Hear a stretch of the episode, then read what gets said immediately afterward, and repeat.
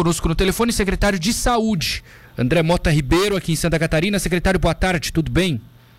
Boa tarde, Matheus, tudo bem. Bom, secretário, vamos, vamos ter um, um, bom presente de Natal, eu diria, com essa. Não sei se já dá para dizer que está tá resolvido o assunto do SAMU, mas me parece que vai, vai melhorar bastante a partir agora do começo de 2022, não é?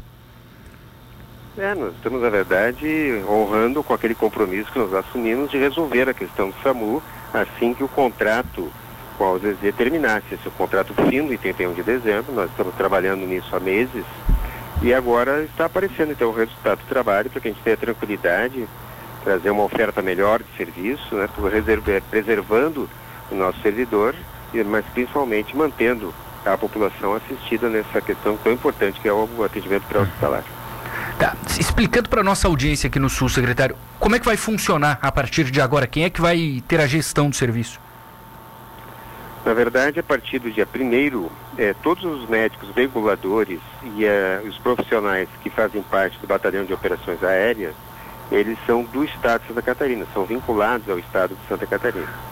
E o operacional restante do serviço, ele fica sob gestão da OS nesse contrato agora com, com a FAES. O operacional são as ambulâncias, os médicos que estão dentro das ambulâncias, enfermeiros e a necessidade de insumos. Então nós dividimos um pouco o serviço. Tudo que é regulação de processos, políticas públicas, fica com o Estado, também o Batalhão de Operações Aéreas, que é o nosso aeromédico, e o restante fica é, no contrato de, de gestão da OS. Entendi.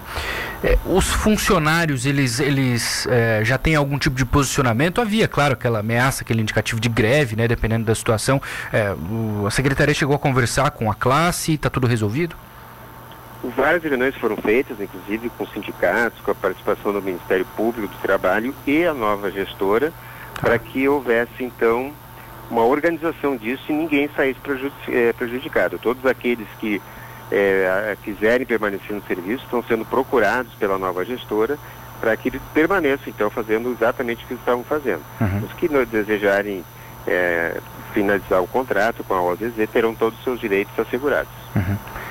E quem tem algum problema, alguma pendência financeira, secretário, é, e é trabalhador do SAMU, a, essa cobrança é para o governo ou para a OZZ? A cobrança é para a OZZ. Inclusive, tivemos uma reunião com o Ministério Público do Trabalho, sindicatos e a própria empresa OZZ para definirmos exatamente essa transição da forma mais tranquila possível, resguardando todos os direitos dos servidores que hoje são vinculados à OZZ. Então, a OZZ ela é a responsável, é a contratante, com recursos são repassados conforme contrato com o Estado. E reforçando, contrato que foi honrado é, na integralidade pelo Estado de Santa Catarina. Correto. Ou seja, atraso aí de pagamento, essas coisas, não porque o governo atrasou pagamento, vocês fizeram tudo certo. Desde o início do, do ano passado, na verdade, desde que a gente ah. começou a fazer gestão, todas as OS, inclusive até a própria política hospitalar, todos receberam absolutamente em dia. Sim. É, terminado aí esse processo agora, pelo menos é, para início do ano, o governo fica um pouco mais tranquila ou já, já continua diálogos para que a gente tenha uma solução, digamos assim, mais definitiva a longo prazo? Nós já estamos discutindo a situação do SAMU desde o ano passado. Nós temos, é, então, agora a nova forma de fazer gestão, a parte do SAMU, aquela parte da regulação vindo para o Estado.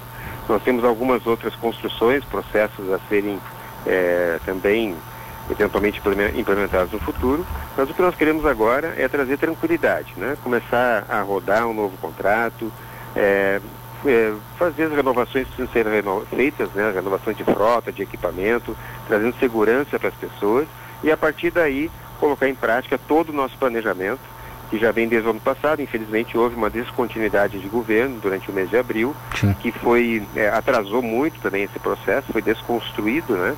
O que o estava sendo planejado, mas nós seguiremos 2022 fazendo o que estamos fazendo desde o início, né? fazendo com seriedade a gestão da, da coisa pública para que os serviços tenham cada vez mais qualidade. Tá bom. Secretário, eu queria, é, fechando aqui, que o senhor mais uma vez pedisse para as pessoas se vacinarem. Criciúma, aliás, está fazendo uma ação muito legal hoje à noite, montou uma tenda no centro, comércio aberto até mais tarde, as pessoas se vacinarem contra a Covid, é, que é né, a gente já cansou de falar, mas é importante sempre continuar falando, né? A única maneira de a gente vencer, ainda mais agora com variante nova, não é, secretário?